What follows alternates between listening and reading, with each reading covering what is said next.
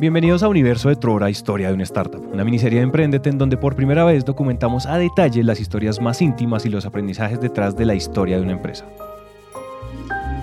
Este show es el producto de decenas de conversaciones y aprendizajes que tuvimos con los fundadores, con los primeros empleados y en general con amigos de Trora, una empresa que busca combatir el fraude con tecnología y que no paró de sorprendernos.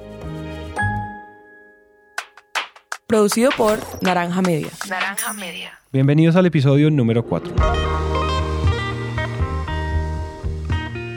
En los episodios pasados conocimos a César, a David y a Daniel y entendimos cómo la historia y las experiencias de cada uno los llevaron a montar una empresa que en muy poco tiempo tenía un producto funcional y tenía clientes como Didi, Rappi o Da Vivienda. Fue el primero de mayo. Rappi oficialmente nos empezó a usar el primero de mayo. O sea, empezamos a trabajarle sin que fuera una compañía, ponerle como en mayo o en, o en abril y la constituimos en junio del 2018, ya bien montada y ya con un par de clientes. Sin embargo, aquí quiero ser muy claro, ninguno de los tres primeros fundadores estaba dedicado 100% a la empresa que estaban haciendo.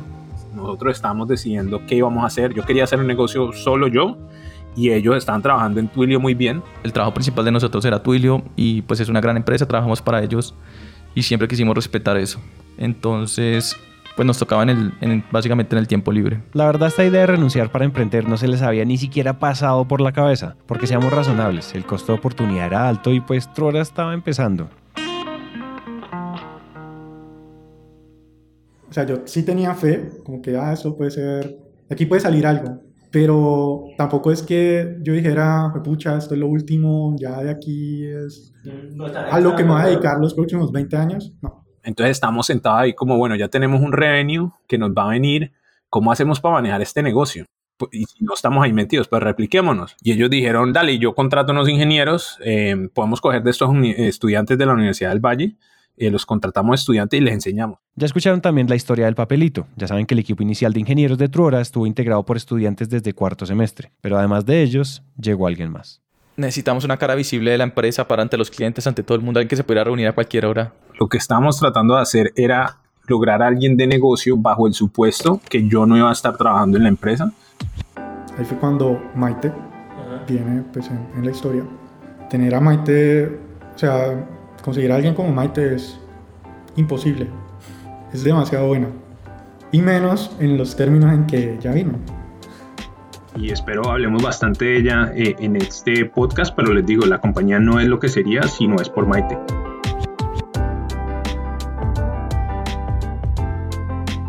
Ahí me escuchas bien. Esta persona que escuchan es Maite Muñiz y es la cuarta pieza que nos faltaba en esta historia. Maite es importante por muchas cosas y una de ellas porque ella fue... Fui la primera persona full time en Trora y la única no ingeniera. Maite además fue la primera persona que entrevistamos para hacer este podcast, en un Juan Valdés que hay en la 11 como con 90, muy cerca de las oficinas de Trora en Bogotá. Maite tiene el pelo castaño, es más alta que bajita y es de esas personas que confunde, porque físicamente se ve muy joven, pero que podría ser mayor por la propiedad y el profesionalismo con el que habla. Y la historia de Maite es clave porque Maite es muy importante para la empresa, pero también porque si la escuchan con atención van a identificar entre líneas un montón de mensajes muy poderosos alrededor de dónde deberíamos querer trabajar. Entonces, si les parece, empecemos. Siempre me ha gustado un poquito de todo. He sido muy intensa, involucrada en muchísimos temas. Y bueno, soy de Ciudad de México. Desde el colegio me gustaba estar involucrada en todo, porque todo me gustaba. Y cuando tenía que elegir carrera, dije, hijos, ¿cómo voy a elegir? Me iba bien en todo, porque era una nerd y soy. Entonces me encantaba estudiar y decía, me iba bien en todo, todo me gustaba, las mates me gustaban. Desde muy joven, Maite fue más una generalista que una especialista. Le gustaba de todo. Era de esas personas que no se quedaba quieta, que no paraba de buscar lugares donde pudiera aprender y asumir retos. Y casi que estas dos cosas, aprender y asumir retos, han sido su punto de partida para todo. Maite decidió estudiar economía porque era amplia pero rigurosa. Yo aprendía de mates, aprendía del mundo, que me interesaba muchísimo, como cómo funcionan las relaciones entre el mundo, la gente, la interacción, tal. Y era una base como muy sólida. Y era una universidad que tiene un tronco común muy amplio hacia filosofía, problemas del mundo de educación. Entonces como que cumplía muchos panoramas de todo. Entonces me fui a estudiar de todo. Y así fue absolutamente, o sea, yo así veo toda mi carrera. Siempre que tengo que tomar una decisión es como, ah, qué vía me deja tomar más decisiones a futuro que me siga abriendo muchas puertas. Durante la carrera, además de que fue una excelente estudiante, ella lo dice con orgullo, fue y es una nerd, tampoco se quedó quieta. Estuvo un semestre de intercambio en Estocolmo, donde estudió negocios, y estuvo unos meses como intern o pasante en una empresa de tecnología de India. Después de graduarse, se decidió por el camino de la consultoría por la misma razón que estudió economía, porque podía seguir aprendiendo sin tener que enfocarse en ninguna industria en general. No sé qué quiero hacer el resto de mi vida, no sé qué es lo que más me gusta, porque no hace, trabajar en algo que me va a dar bases muy amplias para después, cuando ya sea más grande, tomar la decisión. Yo siempre he hecho decidiré cuando soy grande. Por eso acabé en consultoría, porque se me hacía de entrada un trabajo súper challenging y en el que iba a aprender un montón. O sea, los problemas son interesantes, gente picudísima, pero más que nada era, iba a aprender de muchísimas industrias, ¿no? No, no iba a ser lo mismo todas las semanas, todo el año, sino quién sabe qué, pero me iba a tocar muchas cosas diferentes. Y eso, pues, para mí era lo que más me atraía. Como que no iba a perder mi ritmo de aprender de todo.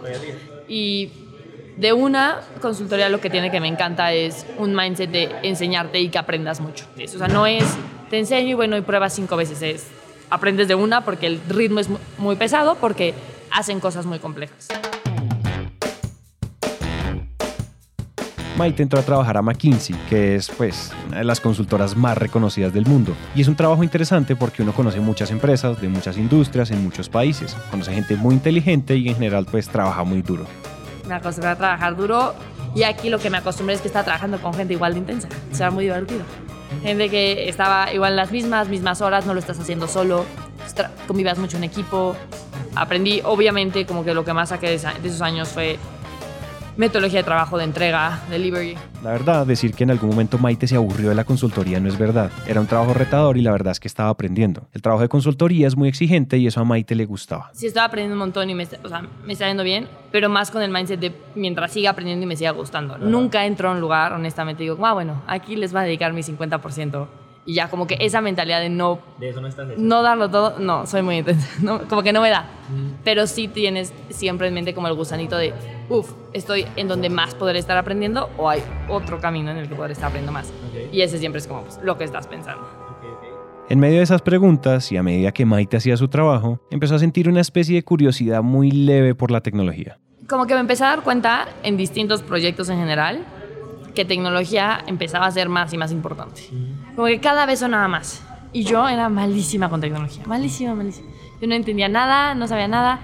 Y en mi nerd interno eso me frustraba muchísimo. Yo decía como, uff, si estoy viendo que un poquito la corriente del mundo en cualquier industria, desde educación hasta retail, hasta ONGs, como que está siendo impulsada por tecnologías, no, puede, o sea, no puedo no entenderla. Después de dos años en McKinsey y en medio de estas preguntas que estamos escuchando, Maite empezó a preguntarse, qué venía después. Porque en consultoría tienes un path muy claro y mi siguiente path era irme a hacer un MBA. We'll be experiencing some turbulence.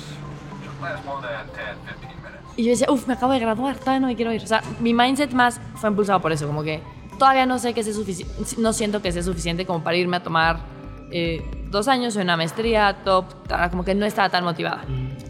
Y parte porque sí veía como que consultoría, consultoría me encantaba, pero era un mundo un, un tris limitado. O sea, vives en tu burbuja de consultoría y funciona diferente al resto del mundo. Y mi mindset fue, quiero aprender de otra cosa, de otro mundo, de otra burbuja, antes de irme al MBA para cuando me vaya, agarrar más experiencia ya. O sea, como que tener más de qué hablar, más de qué conocer, más de qué hacer. Entonces, a partir de ahí empecé a buscar opciones. Era como, bueno, me quedo un año más en consultoría o busco, o busco ONGs o busco otra empresa grande y veo como cómo es trabajar en una empresa grande. Y ahí decía, uy, no, qué pereza la burocracia. Sabiendo que no todas son así, pero...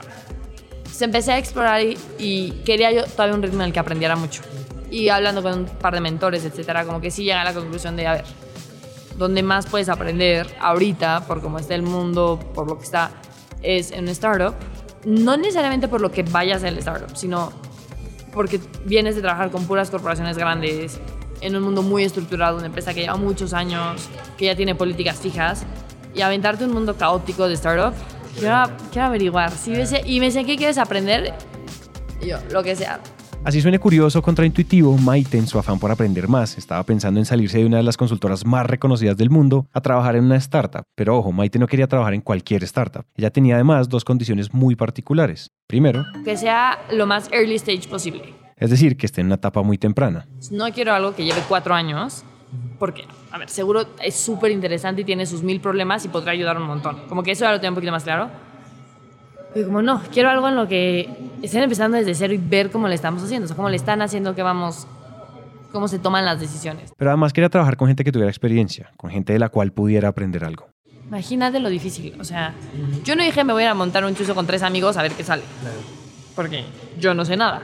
Yo dije, yo necesito ir con alguien que algo tenga idea del mundo de startup, que algo hayan hecho, para que mínimo las primeras reglas y decisiones me enseñen. Yo sé que están pensando lo mismo que yo, y es que Truora es eso que estaba buscando Maite. Una empresa de tecnología, check. En etapa temprana, check. Y liderada por gente con experiencia, check. Ahora también se podría decir que Maite es eso que Daniel estaba buscando. Y para contarles esa parte de la historia, esto es algo que Daniel y Andrés, su hermano, piensan. Uno está buscando como qué es lo mejor que uno puede contratar del mundo profesional y el, y el bias de nosotros es que contratar McKinsey es muy bueno. Porque así como los banqueros, son gente que aprende a trabajar durísimo, que a pesar de que son jóvenes funcionan muy bien, que tienen un crecimiento desmedido y que pueden, pueden como solucionar muchos problemas. Entonces para mí, la segura, cuando yo estaba tratando de buscar a alguien que hiciera negocios, era como contratar a McKinsey. Con este contexto, Andrés, el hermano de Daniel, estaba en México y esto es importante porque Maite lo conoció primero a él. Eh, y él era ex McKinsey. Y como una cosa que siempre sucede es como, te da confianza intrínseca que en algún punto pensaban igual que tú, ¿no? Siempre pasa, es como, ah, bueno, eres de mi colegio, ah, bueno, eres de mi trabajo. Empezamos a platicar, le conté un poquito lo que estaba buscando yo, lo que quería, y me dijo como, uy, te voy a poner a hablar con mi hermano, porque justo está como tiene esta idea naciente en su cabeza de montar. De montar Truora. Le voy a pasar tu número a mi hermano, tal, que te marque, hablen. No te miento, yo no había casi ni salido del edificio, y ya me estaba marcando Daniel. Y Daniel hablaba, hablaba y hablaba. algo así como cosas de tecnología, no. A ver más o menos mira, esta es la idea que tengo. Pero esto es lo que he hecho, para que confíes un poquito en mí. Porque realmente, realmente tú acabas trabajando con alguien porque confías en ellos. Eh, que estaba juntado con otro grupo de fundadores o de gente en ese momento y estaban pensando hacer una plataforma digital, o sea, algo muy tech, en donde pudieras encontrar todo de una persona, como los antecedentes. Y a mí esto se me hizo muy útil, porque a nadie se le hace útil en el planeta. Porque yo, en algunos proyectos, trabajando en consultoría, me daba cuenta que los no bancarizados, hay muy poca información de ellos. Entonces yo ya había visto intrínsecamente el problema ser un problema. Y la otra parte que me sonó mucho, como, no solo es en Colombia, es en Latinoamérica en general, o sea, México, Colombia, tal. Me sonaba. Yo decía como, sí, a ver, de aquí a cómo se va a hacer, si es posible, si es legal. No, ahí no sabemos si es legal, no sabemos nada. Digo, como estamos discutiendo esta idea, se ve muy posible, muy tangible y tenemos un equipo crack. Y yo, a mí me gusta trabajar con gente crack. En este punto nos gustaría decirles que Maite colgó el teléfono, renunció a McKinsey y se lanzó a los brazos de Truora. Pero las cosas no son tan fáciles. Sí, la empresa tenía unos clientes y se veía prometedora, pero pues la verdad, ¿qué idea de negocio no suena prometedora y millonaria cuando viene de la boca de sus fundadores? La verdad es que lo que Daniel le estaba pidiendo a Maite era una mala idea. Además, Daniel, César y David no estaban renunciando, entonces ¿por qué ella sí? Porque es que no era necesariamente una buena decisión. Yo estaba seguro que no iba a venir, porque hubo un momento donde ya dijo que no.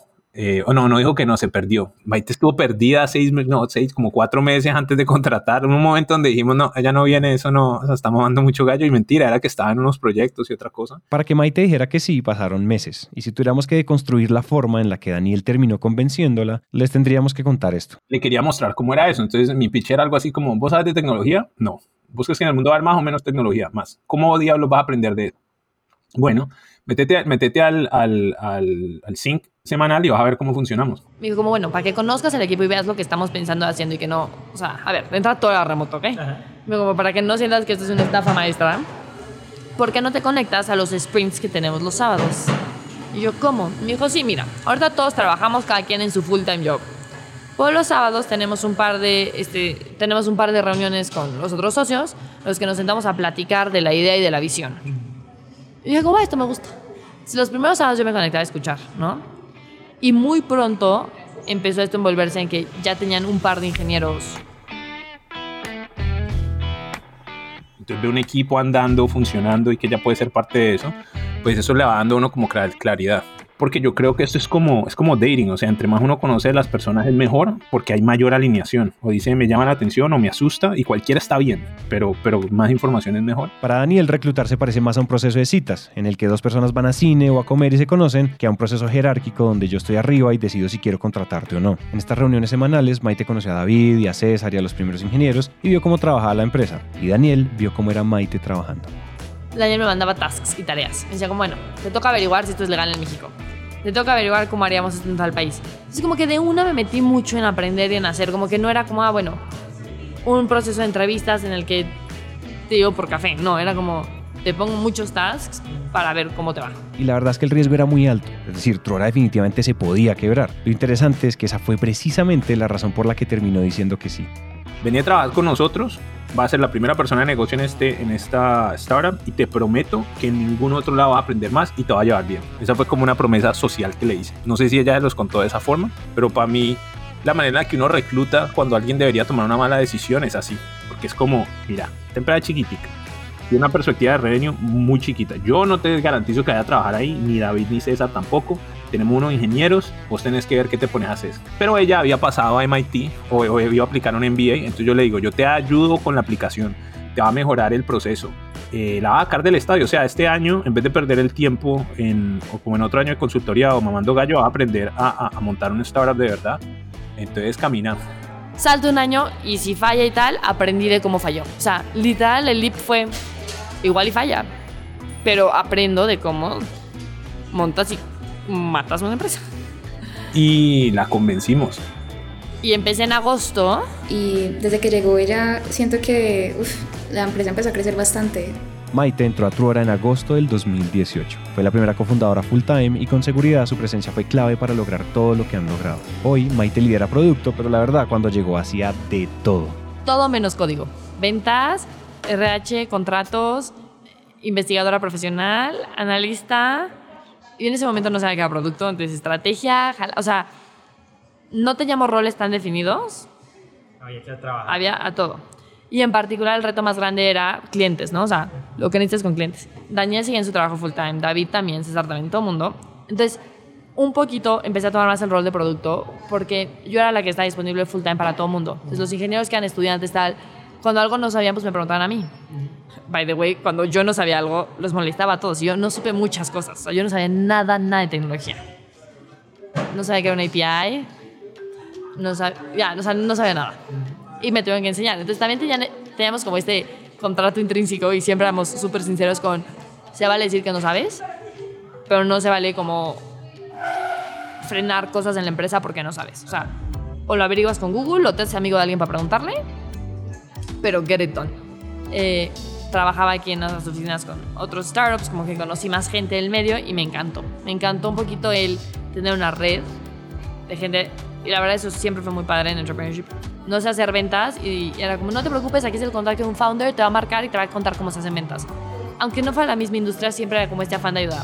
Y era padrísimo. O sea, era como mi mini red de expertos en un mundo en el que yo no sabía mucho. Entonces los primeros meses fue full aprender de todo. Y ya eventualmente caí solo a producto. Pero en un inicio era todo lo va.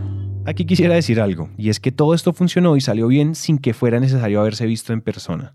O sea, lo que necesitan entender es, yo vivía en San Francisco, David y César vivían en Bogotá y los ingenieros que estábamos buscando contratar eran en Cali. Maite trabajaba en México, llevaba tres meses y medio trabajando en la compañía y ni siquiera nos habíamos visto en persona. No, a nadie. Yo no había visto en persona a nadie del equipo. Recuerdo el día que conocí a Maite, me pareció más alta de lo que creía y Maite, ah, por fin nos conocemos. Yo me acuerdo que yo pensaba, por fin nos vemos, nosotros nos conocemos hace rato. Eh, por lo menos esa era mi perspectiva. Y aunque suena anecdótico, quisiera usar este ejemplo para decir que la confianza, que es un punto de partida y también un punto de llegada a la hora de crear equipos, no necesariamente necesita presencialidad. Por eso, en el siguiente episodio les queremos contar la historia de cómo cuatro personas, dos en Bogotá, una en México y una en San Francisco, solo una de ellas tiempo completo y con un equipo de trabajo integrado principalmente por estudiantes, lograron todo lo que lograron.